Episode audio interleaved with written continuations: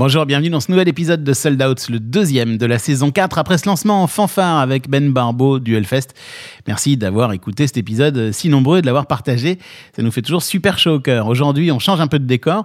On va recevoir un producteur de spectacle qui bosse avec des groupes incroyables comme Disclosure, The XX, Bon Iver, etc. Il a trois enfants, c'est un papa de trois enfants il y tient, il a bien raison. Plume, Roméo et Lou. Il s'agit de Julien Catalin qui dirige euh, la boîte de prod Super. Et déjà, évidemment, Julien, pourquoi t'as appelé ça Super? Je cherchais quelque chose de positif, euh, comme ça, un truc euh, fun et en même temps euh, qui, euh, qui motive, qui emmène des gens à, à voir, voir des concerts. Donc, euh, ça, me- ça me paraissait très bien. Il y a un truc que j'adore dans cette boîte, enfin il y a plein de choses que j'adore dans cette boîte, mais c'est l'URL du site internet. Super mon amour. Quelle idée. Pareil, euh, j'ai- toujours eu, euh, j'aime bien ce côté un peu romantique dans, dans, dans l'approche des choses. Et super production, super concert, c'était un peu chiant. Donc, euh, supermonamour.com, c'est c'est plus marrant, plus romantique. C'est beau. Je trouve que c'est super beau. Bah, ça résume bien le- la personne. J'ai l'impression que j'ai en face de moi. On va discuter pendant, pendant tout cet épisode de Sold Out qui commence maintenant. Est-ce que tout est prêt? Oui, monsieur le directeur. Bon, alors je vais faire commencer. On parle de trajectoire de vie, on parle de carrière, on parle de, de choses vécues par, euh, par des professionnels du spectacle vivant. Parfois, je me demande ce que je fous dans ce métier. On parle de spectacle, on parle de spectateur, on parle de producteur, on parle de billets vendus. On parle d'humain, non? Peux vous dire que Johnny Hallyday au Stade de France à côté, c'est un Playmobil dans un évier. Hein Sold Out, Sold Out, le podcast de Delight. le podcast de Delight. Bonjour, je suis euh, Julien Catala, j'ai euh, 44 ans et je suis euh, directeur de Super, une agence que j'ai créée il y a une quinzaine d'années et euh, co-directeur du Trabendo, donc euh, la salle musique actuelle dans le parc de la Villette. Premier billet vendu. Alors le premier billet vendu, euh, personnellement, ça serait euh, le concert de Nada Surf que j'ai fait quand j'avais euh, 19 ans à Dijon, à la vapeur de Dijon. À l'époque, j'avais une, euh, une association qui s'appelait Bubblegum. J'ai commencé comme ça. Mais tu les as fait venir à Dijon? Oui, je les ai fait venir à Dijon Ah j'étais euh, ouais, quasiment ado. Ah oui, donc c'était ça pris tôt quand même. Oui, ça m'a pris tôt, ouais, effectivement. Donc ça, c'était, c'était, euh, voilà, le premier billet vendu, c'était ça. Et après, le premier billet vendu de Super, en créant Super, c'était en 2005 et c'était euh, Animal Collective, donc le premier concert d'Animal Collective. Il y a pire. Dernier billet vendu. Dernier billet vendu, euh, c'est euh, un concert qui a eu lieu euh, là lundi. C'était Caribou à l'Olympia. C'était complet à l'Olympia. Un concert un, un peu particulier parce que on devait le faire il y a deux ans, au tout début du Covid, et on l'a décalé quatre fois avant de pouvoir le faire. euh, donc euh, là lundi, euh, complet à l'Olympia. Donc on était super contents. Il y avait toute l'équipe, il y avait le groupe. Enfin, c'était, il y avait une ambiance vraiment vraiment géniale. Sold Out, saison 4, épisode 2, avec Julien Catala, directeur général de Super, avec un point d'exclamation, et co-directeur du Trabendo, enregistré dans les studios de Delight, et dans les bureaux de Delight aussi, parce qu'on a avant tout des bureaux avant d'avoir des studios, en début du mois de septembre 2022. Salut Julien. Salut. Quand j'ai enquêté pour euh, préparer cette interview, j'ai trouvé des choses à partir du début des années 2000 te concernant, mais je, je- donc euh, de la programmation, du café de la danse, etc. euh, C'est ça? Ouais, complètement. Mais j'ai commencé avant. Je, C'est ce que j'allais te demander. Voilà. Je viens de Dijon, je suis bourguignon, de Gevrey-Chambertin même, donc euh, à une dizaine de kilomètres de Dijon. Euh, j'ai toujours été fan de musique, un peu mes parents ont toujours écouté de la musique. Donc euh, très tôt, euh, je, je- je voulais travailler dans la musique, plutôt dans les concerts d'ailleurs. Et euh, à Dijon, j'avais monté une petite association qui s'appelait Bubblegum à l'époque. euh, avec des, euh, des, des copains en étant, en étant étudiant juste après le bac. J'ai commencé comme ça en organisant des concerts à Dijon, dans, euh, à la Vapeur, qui est la salle de Dijon, aussi à l'Enfer, qui était avant un, un club de musique électronique un peu mythique à Dijon. C'était un peu les débuts de la Britpop, donc j'ai fait plein de concerts comme ça, genre Nada Surf, Super Grasse, j'ai fait Ouais. Archive à l'époque. donc ça, quand j'avais 18-19 ans. Euh, Ouais, c'était très chouette, ça marchait, ça marchait assez bien. Mais avec quel argent tu faisais ça? Parce que je- je- déjà à l'époque, enfin, c'était quand même des groupes qu'il fallait faire venir, quoi. Ils venaient pas, ils venaient pas si tu montrais pas euh, la couleur des billets, j'imagine. Ouais, ouais, mais j'ai commencé euh, petit à petit. En fait, j'ai commencé le, le- à faire des groupes locaux, Ouais. organiser euh, avec Ah mon oui. asso de- des, des concerts de groupes locaux, en payant les groupes locaux voilà, très peu et en faisant un peu une trésorerie comme ça, et euh, en passant petit à petit à des, des groupes un peu plus importants. Mais sans argent, en fait, un peu sans, sans trésorerie, en Puis prenant sans, le risque. sans tellement réfléchir en disant, moi, c'est ça que je veux faire, bah, je le fais, je réfléchis pas, j'y vais, quoi. C'est ça ou, euh, Voilà, j'avais pas ça, ça, me, ça me plaisait. Je n'étais pas sûr d'en faire un métier. C'était juste un peu comme une, une passion, voilà. euh, On est quand là 95, 16, un truc comme ça? Euh, oui, voilà, je dirais 97, 98, quelque chose comme ça. Ouais, voilà, j'ai fait un peu de musique aussi au départ. je faisais partie d'un groupe à Dijon qui est un groupe un peu de, de noisy pop, un peu à la pavement, ce genre de choses. Ça faisait beaucoup de bruit. Ouais, voilà, ça faisait pas mal de bruit. Guitariste Euh, voilà, guitariste, chantais un peu aussi. Et euh, j'ai commencé comme ça. C'est pas très romantique, ça. Tu disais tout à l'heure que t'étais romantique, mais alors le pavement, c'est pas. Enfin, ça dépend. Oh, il y a hein. un peu un, un côté Oui, c'est vrai, romantique, peut-être un peu de mélancolie romantique. Ride, Ouais, Pavement, ouais. euh, My Bloody Valentine, ce genre de trucs. Mais très vite, je me suis rendu compte que la musique, bon, j'adorais ça, mais j'étais pas vraiment, vraiment fait pour vivre la vie de musicien. Et là, c'en est quelques-uns euh, comme ça. Voilà. mais très vite, je me suis rendu compte que j'étais meilleur à organiser euh, les concerts du groupe euh, que vraiment à jouer. Quoi. Donc c'est ça qui m'a donné envie d'organiser des concerts. Donc j'ai fait cette association euh, Bubblegum à Dijon et j'ai réussi à faire venir pas mal de groupes intéressants en étant, voilà, avec, via cette association en étant étudiant. Mais est-ce que c'était Clark Kent Superman? Est-ce que tu faisais ça la nuit et la journée pour, pour rassurer tes parents? Tu, tu faisais des études de dentiste? Plus ou moins, ouais. J'ai fait des, j'ai fait des études. Au début, j'ai fait euh, économie, j'ai fait euh, psychologie, et ensuite j'ai fait un IUP de management culturel, l'IUP de Dijon, Ah, ouais. en me disant qu'il fallait un peu euh, professionnaliser, avoir, avoir des diplômes qui validaient un peu mes acquis en tant qu'associatif. voilà, l'association marchait pas mal, et, euh, et un jour j'ai été appelé par euh, le directeur du Café de la Danse, donc, euh, qui est Loïc Barouk, qui est toujours Loïc Barouk. Euh, parce qu'il avait fait, euh, il avait organisé le festival Les Femmes sans mêle au Café de la Danse, et moi j'avais fait une partie du festival Les Femmes sans mêle à Dijon. Et euh, Stéphane Amiel, qui était directeur des Femmes sans mêle, qui est toujours directeur des Femmes sans mêle, lui avait parlé de moi en disant ah, euh, Tu cherches un programmateur au Café de la Danse, un jeune, euh, appelle Julien à Dijon, peut-être ça pourrait l'intéresser de venir à Café Paris. de la danse, petite salle à Bastille, hein, c'est Voilà, ça? Ouais. euh, 500 places à Bastille. Mhm.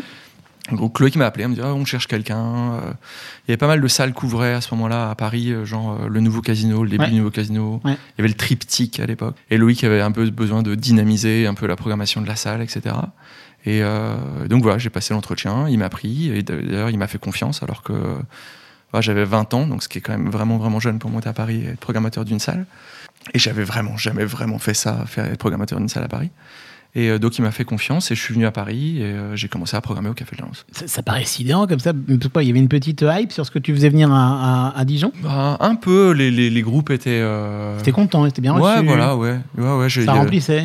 ça remplissait. Et puis des groupes comme ça de, de pop, ouais, en, en- ça, ça tournait en province, mais rarement à Dijon. Et moi, j'arrivais à les faire venir euh, dans ces salles. J'étais un peu. euh, J'étais très très pushy à l'époque, je suis toujours assez pushy, mais j'essayais de contacter les agents, les managers en leur disant que fallait venir à Dijon, c'était génial. On les recevait super bien, on leur donnait du vin, du kir, enfin c'était vraiment... euh, Les groupes étaient contents quoi. On reste toujours sur les, les fondamentaux. On a fait super grâce par exemple à Dijon à l'époque, ils étaient super Ah ouais contents de jouer à Dijon, ouais, ouais. Donc euh, Super grâce, c'est un groupe qui fait beaucoup de bruit. ouais voilà. Et donc, du coup, bah, petite hype et t'es appelé pour, euh, pour ce café de la danse. Et tu- du coup, vie parisienne, là, programmateur. Ouais, voilà, voilà. Ouais, vie parisienne, j'ai ménagé- j'ai déménagé à Paris, dans le 11e déjà. Euh, Mhm. là, j'habite toujours dans le 11e, les bureaux de Super dans, dans le 11e, donc je suis assez attaché à ce quartier. Je suis resté programmateur du Café de l'Annonce euh, pendant euh, presque six ans. C'était super, c'était une, vie euh, enfin, géniale. J'étais, jeune, on faisait des concerts tous les soirs, je, je sortais tout le temps. Enfin, c'était, c'était vraiment fun. Tu vivais ta passion, quoi. Oui, voilà. Voilà, c'était, vraiment fun. Et, euh, Tu découvres fait- la pression à ce moment-là, quand même, pardon? Euh, Pas trop. Si, si, quand même, ouais. ouais, ouais, ouais.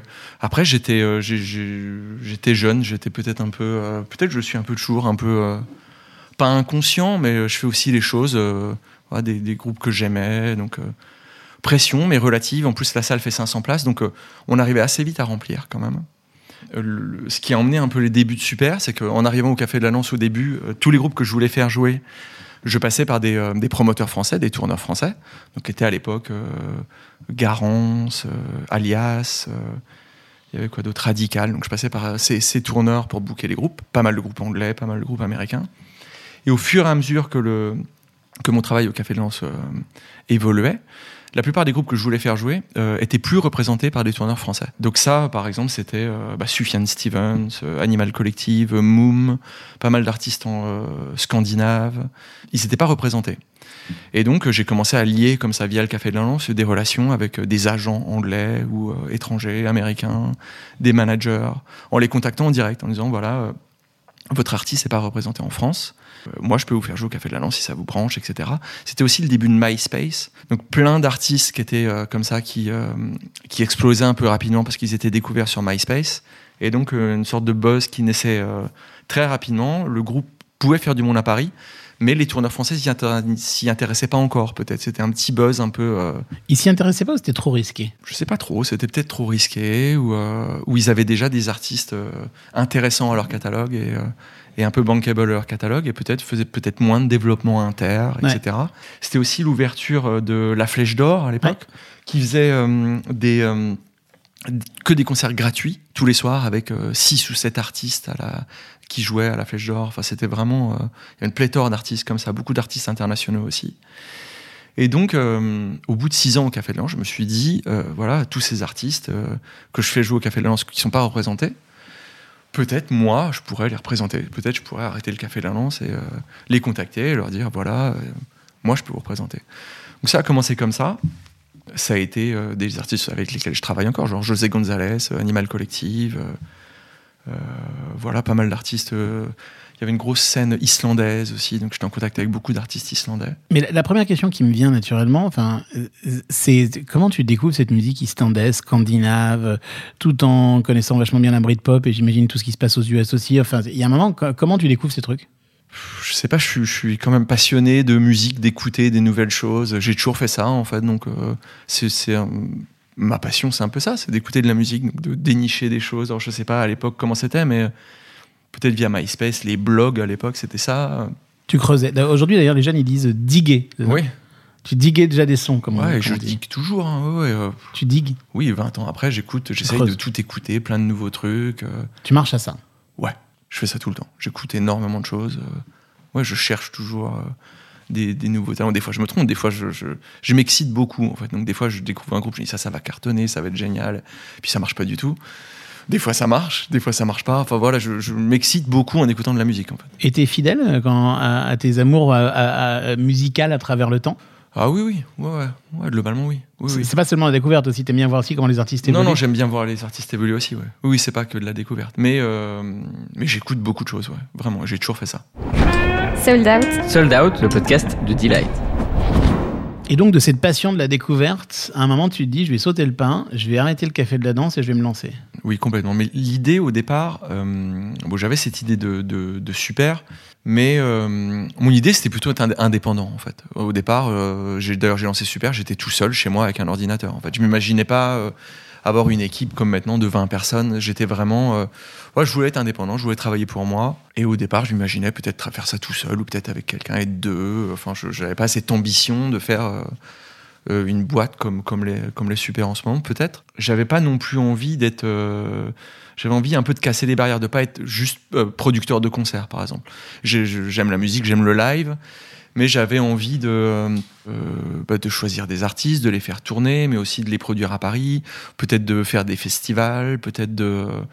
Je sais pas, créer des salles, où j'avais, j'avais pas, euh, je me, dans ma tête, je me, me disais pas, voilà, moi je veux être producteur de spectacle. D'ailleurs, je savais même pas vraiment ce que c'était, être vraiment juste producteur de spectacle. J'ai envie de travailler dans la musique, de faire, de faire des concerts et, euh, et un peu tout ce qui touche autour. Et du coup, tu as pris ce mot valise, qui est le mot agence, et euh, pas société de production. Oui, voilà, exactement. Ouais. Je, c'est- c'est- je dis euh, agence d'épopée musicale, c'est ça, super. Donc voilà, essayer de développer un peu la musique de, de toutes les manières dont on peut le, on peut le penser, autour, des, autour du concert quand même, autour du live. Oui, c'est ça. C'est c'est marrant, c'est très cohérent parce que tu venais à 19 ans en fait. Oui, complètement. Tu dis, tiens, oui. moi je veux pas aller en label ou je veux pas aller en major ou en maison de disque. Ce qui m'intéresse, c'est le live, Oui. mes passions. Mais en fait, c'est ça que tu fais aujourd'hui. Oh, Oui, oui, c'est clair. Oui, oui. Euh, je- Sauf que c'est plus gros. Après, en le faisant à 19 ans, je, je pensais pas que je le ferais aussi longtemps, mais Mhm. euh, oui, finalement, euh, finalement, c'était ça.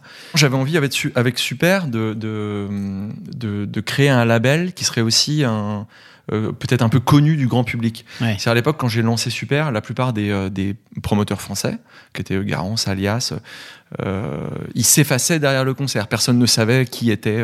Tout à fait. Garance, à part les professionnels du milieu, mais pas, pas, le, pas le grand public. Et j'avais repéré qu'en Angleterre, il y avait des, des agences, euh, une en particulier qui s'appelle Eat Your Own Ears, qui organise toujours des concerts. Comment ça s'appelle? Ça s'appelle Eat Your Own Ears, donc euh, mange ta ta propre, oreille. ouais. C'est génial.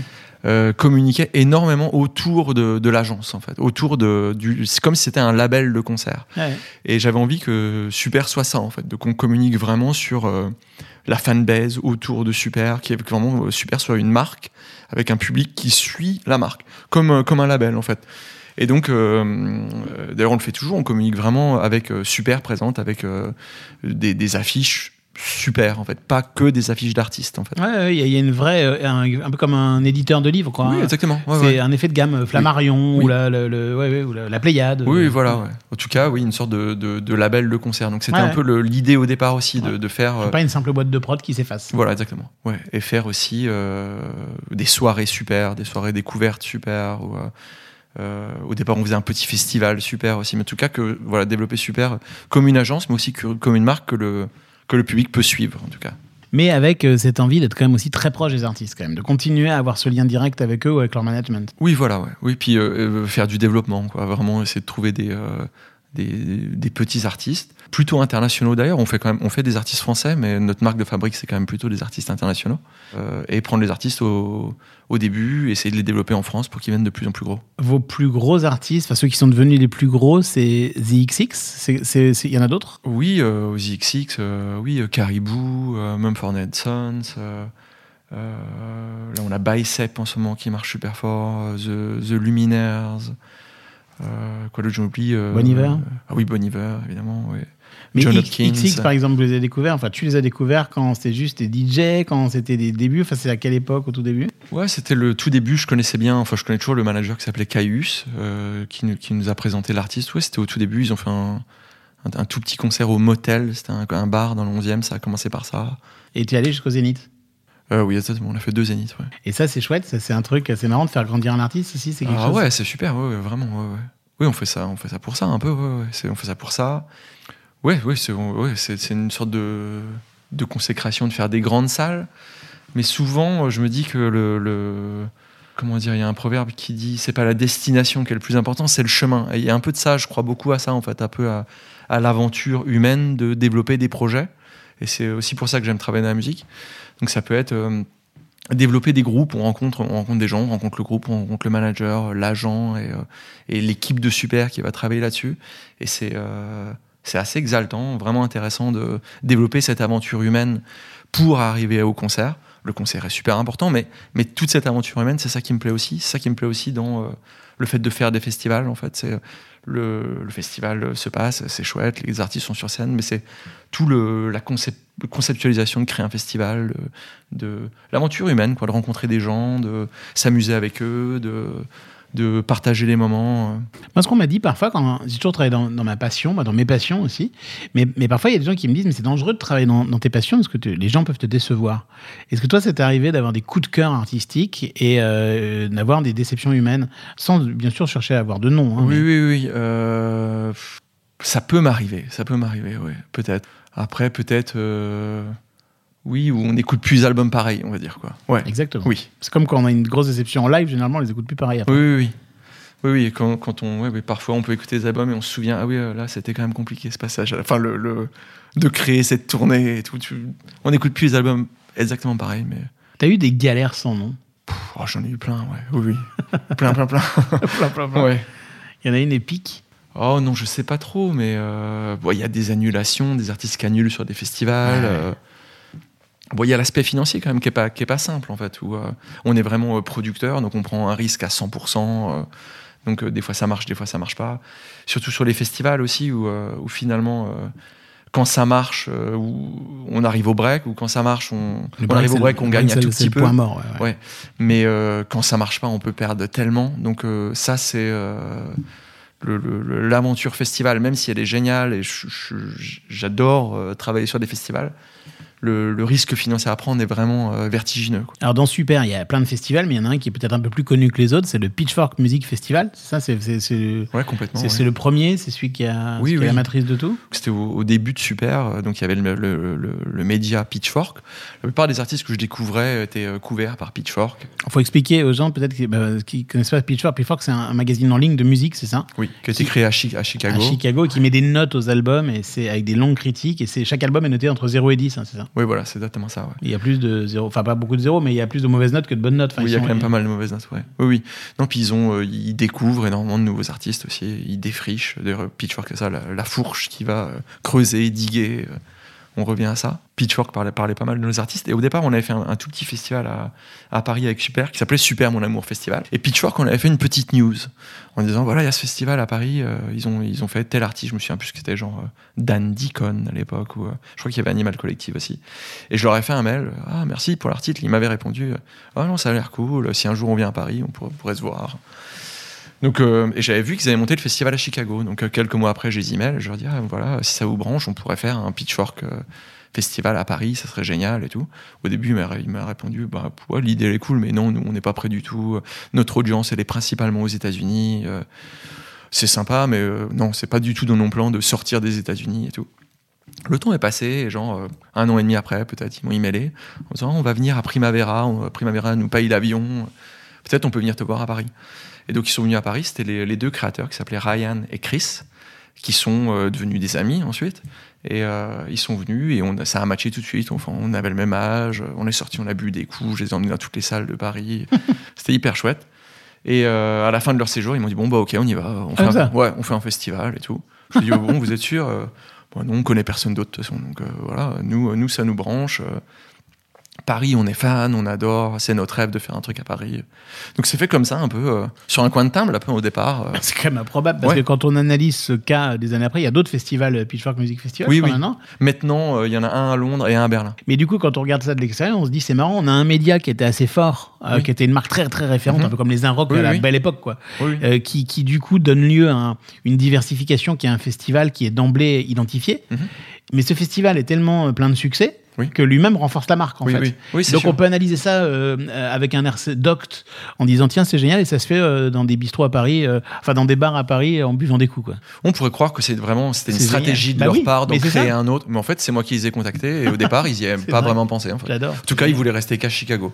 Et, alors, et depuis qu'ils ont vendu à, à Vogue, au groupe, enfin, À Condé Nast, à ouais. Condé Nast, voilà, et qui, le groupe qui possède Vogue. Est-ce que toi, ça change des choses? Est-ce que tu as du, du coup de- des juristes américains qui viennent t'emmerder pour savoir à quel moment il faut euh, faire je sais pas quoi Oui. Non, en vrai, euh, pour moi, ça n'a pas changé. Euh, ce qui a changé, c'est pour Chris et Ryan, qui étaient là au début, malheureusement. Ouais, bah, sûr, sûr. Ils ont dû partir, quoi. Ouais, Ah ouais. ouais carrément. Ah ouais, Oui. ça doit être pénible. Oui, ça, ça va être pénible. Parce qu'ils avaient créé Pitchfork. Ouais. Et, euh, et ils ont dû partir, ouais. Peut-être ils s'entendaient. Enfin, ils avaient du mal à s'entendre avec Condé Nast, C'est un, qui grand les avait classique, c'est rachetés. un grand classique. Hein, Oui, c'est un grand classique. Ils ont été remplacés par des, des personnes qui sont euh, honnêtement vraiment chouettes et qui sont fans de musique. Non, vraiment, sincèrement, c'est pas de la langue de bois. Je, je sais pas si je le dirais, mais en tout cas, là, sincèrement, ils sont très chouettes et, euh, et on prend plaisir à travailler avec eux. Euh, mais le, c'est différent parce que c'est pas eux qui ont créé Pitchfork. Et, euh, au départ, on a fait euh, quoi, six ou sept années avec euh, Chris et Ryan qui étaient, ouais, qui sont toujours des vrais, des vrais amis. Je parle avec eux régulièrement. Et la route est longue, c'est jamais. Oui, c'est vrai complètement. Bah oui. Ouais. Peut-être super aux États-Unis maintenant. Pourquoi pas.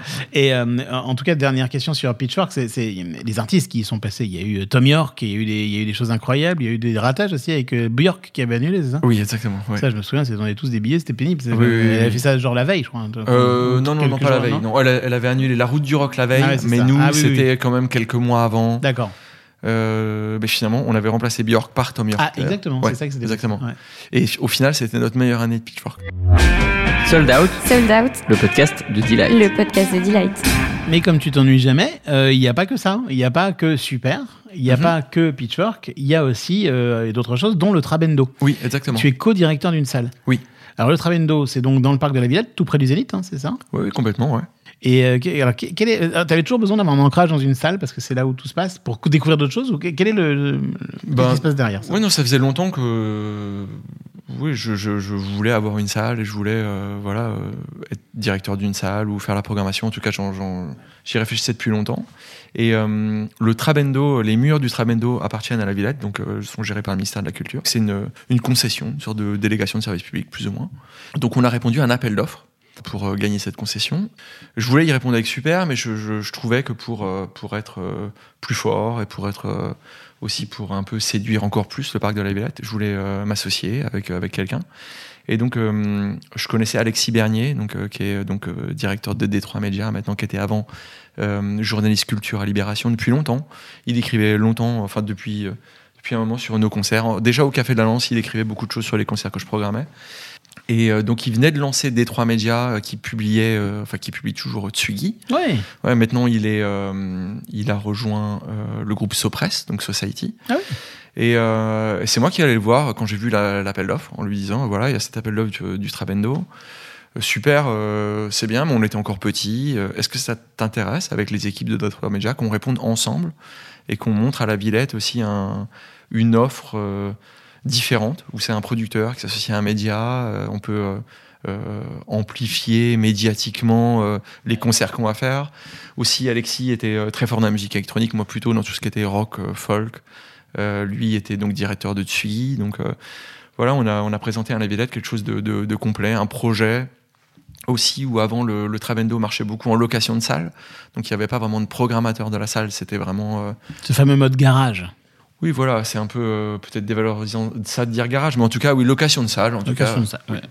Euh, donc, euh, nous, on a présenté un vrai projet avec de la programmation, beaucoup de, de co-réalisation, coproduction, où on, a- on accompagne les producteurs à produire dans la salle. Et aussi le, le côté musique électronique, rock, folk, enfin une direction artistique. Quoi. Et euh, ça a plu à la Villette, donc on a gagné l'appel d'offres. Ça, c'était il y a 8 ans déjà. Et là, on a regagné l'appel d'offres, donc euh, encore pour 8 ans. C'est génial. Ouais, oui, c'est vraiment super. La salle marche vraiment bien. Au début, c'était compliqué parce qu'il y avait énormément de travaux, hein, les travaux de la Philharmonie et le, le- le quartier de la Villette était beaucoup moins attractif que maintenant. Euh, donc, euh, c'était un peu les gens avaient peur d'y aller un peu la nuit dans le parc, qui n'était pas très éclairé. Tout ça a beaucoup changé avec la Philharmonie, avec euh, avec le parc, avec l'arrivée de Didier Fusier aussi à la tête de la Villette, qui a vraiment euh, boosté euh, tout, tout ce qui se passe à la Villette. Il se passe tellement de choses à la Villette maintenant. Ah oui, oui. C'est incroyable. Beaucoup de gens ve- veulent y aller et donc la salle marche vraiment bien et euh, on est super content avec Alexis de gérer cette salle. Donc on est euh, tous, les, tous les deux gérants de la salle et il y a une équipe dédiée qui gère la salle au quotidien. Mais moi, j'ai l'impression qu'avec, là encore, tes racines euh, dijonaises, qui, qui la, la passion, la découverte, Mhm. t'as as fait à ton échelle, ou à- vous avez fait à, à votre échelle ce que des gros groupes médias ont essayé de faire en disant il y a un, un producteur, une salle et un média. Il y a VP qui avait essayé de faire ça, qui ont arrêté. Mhm. Il y a euh, Lagardère. Il y a, il y, a, il y, a, il y, a, il y a des groupes médias qui ont vraiment essayé par un moment de se dire on va faire le triptyque. Quoi. Euh, Bah, vous, à votre manière, à votre échelle, bah, vous le faites et ça marche. Quoi. Oui, peut-être, oui. J'avais pas pensé à ça avant, mais oui, oui, effectivement. euh, en tout cas, le fait qu'un producteur avec un média s'associe, là, c'est sûr que ça marche bien. Et avec trouve, une- ouais. pour remplir une salle. Oui, oui, voilà. Ouais, oui, oui. ce, qui- ce qui est.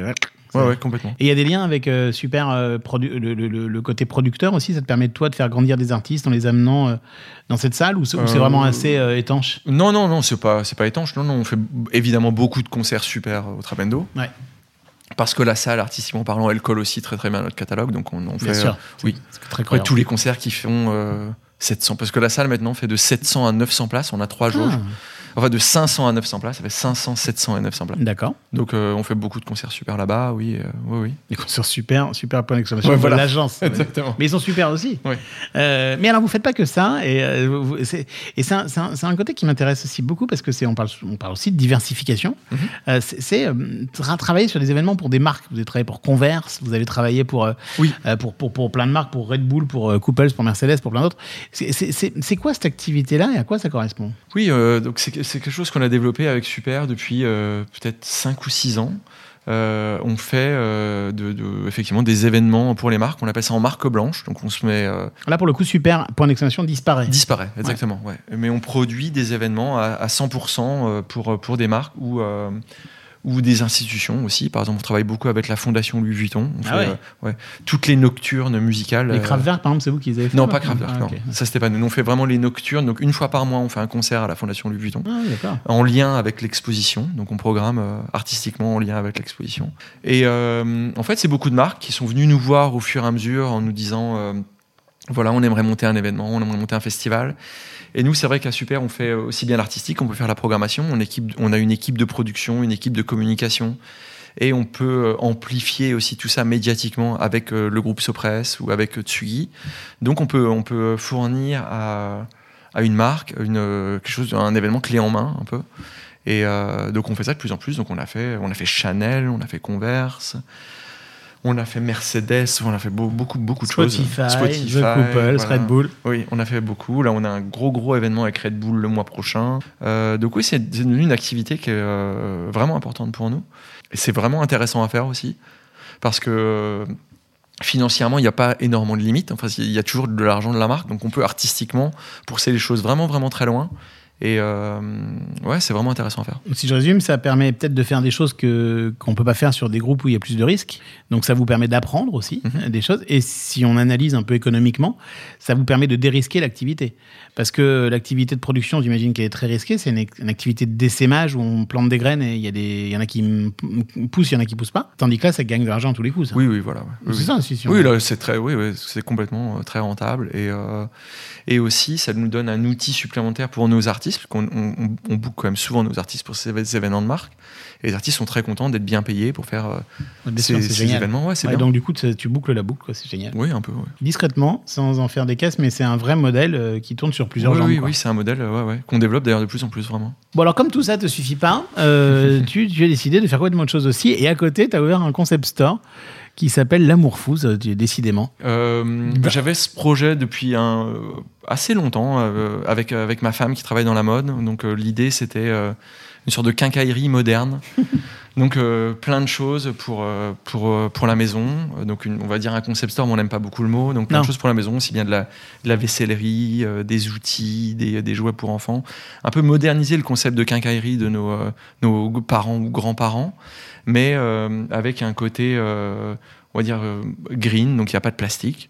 Tout est fait à Paris ou en France ou en Europe.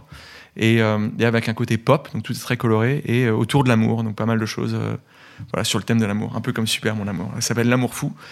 Et en fait, euh, on a décidé vraiment de se lancer au début du confinement. On s'est dit, voilà. Ah, c'est très récent. ah oui, vraiment, c'est très récent. Ouais. Au début du confinement, euh, on, a eu un nouvel enfant et on s'est dit, euh, voilà, là, je voyais très bien qu'avec Super, au moins pendant un an, il n'y avait pas se passé grand-chose. Donc on s'est dit, allez, c'est le moment. On avait ce projet depuis longtemps. On le lance, allez, euh, on va, on va voir comment ça marche. Donc c'est super bien et ça marche très très bien. On a même le projet peut-être d'en ouvrir une deuxième. Donc euh, on est hyper content. Et tu fais pas de showcase là-bas quand même. pas Et exagérer. on, en a fait un. Oui, j'en étais sûr. On J'étais a sûr fait- que tu allais mettre de la musique là-dedans. On a fait Elliot Armen, un artiste dont on s'occupe, qui est un artiste français qui fait de la euh, musique folk un peu à la Sufjan Stevens, Elliot Smith. On a fait un, un showcase de Elliot Armen à l'amour fou pour essayer de mettre de la musique. Bah, c'est forcément de ça, non Il y a un moment. Tu Oui, pas la boucle est tu peux pas bouclée, t'en hein, empêcher en fait. Bah ouais. Mais euh, t'as le temps encore d'aller à des concerts quand même euh, avec tout ça? Bah ouais, il y a, il y a- il y a du travail, mais ouais, je prends plaisir à le faire en tout Ouais. cas. c'est- ouais, ouais. Alors d'habitude, à ce moment de sold out, c'est la fin. tu sais, Je pose cette question que- que- qu'est-ce que tu conseilles à, à des jeunes gens, des étudiants, des jeunes gens qui ont envie de rentrer dans ce métier? Mais je pense qu'au fond, tu as parlé de ça pendant tout l'épisode. Mais enfin, je te la pose quand même la question. Qu'est-ce que tu leur dirais comme conseil à un moment où on nous dit là là, après le confinement, c'est horrible, c'est atroce, on ne sait pas, l'inflation. Enfin, Oui, euh, ceux qui ont envie vraiment de rentrer dans ce. Bah, peut-être de, non, de suivre sa passion, de, de, de, de se lancer, et de même si on se trompe, bah, c'est pas grave, au moins on l'aura fait et on, et on aura suivi sa passion. Peut-être aussi de ne pas suivre ou de- de- d'essayer de, casser les règles un peu. On m'a toujours dit peut-être euh, ah oui un producteur ça doit faire ça, un tourneur ça doit faire ça. Il faut faire il faut. Au départ c'était on peut pas être tourneur à avoir des festivals ou euh, on peut pas euh, monter une salle. euh, euh, avec un média, enfin je sais pas, donc un peu casser les règles, suivre ce qu'on a envie de faire, essayer de, le faire le mieux possible et puis de le faire avec, avec cœur un peu aussi, quoi. Vraiment, moi je travaille enfin que des groupes que j'aime globalement, quoi. C'est aussi pour ça peut-être qu'on les, qu'on les, qu'on les développe bien et, euh, et qu'on a plaisir à le faire, mais le faire les choses, faire les choses qu'on aime, essayer de le faire euh, le mieux possible. Il y a des cœurs et de l'amour partout dans cet épisode de Sold Out, en tout cas. Mer- Merci.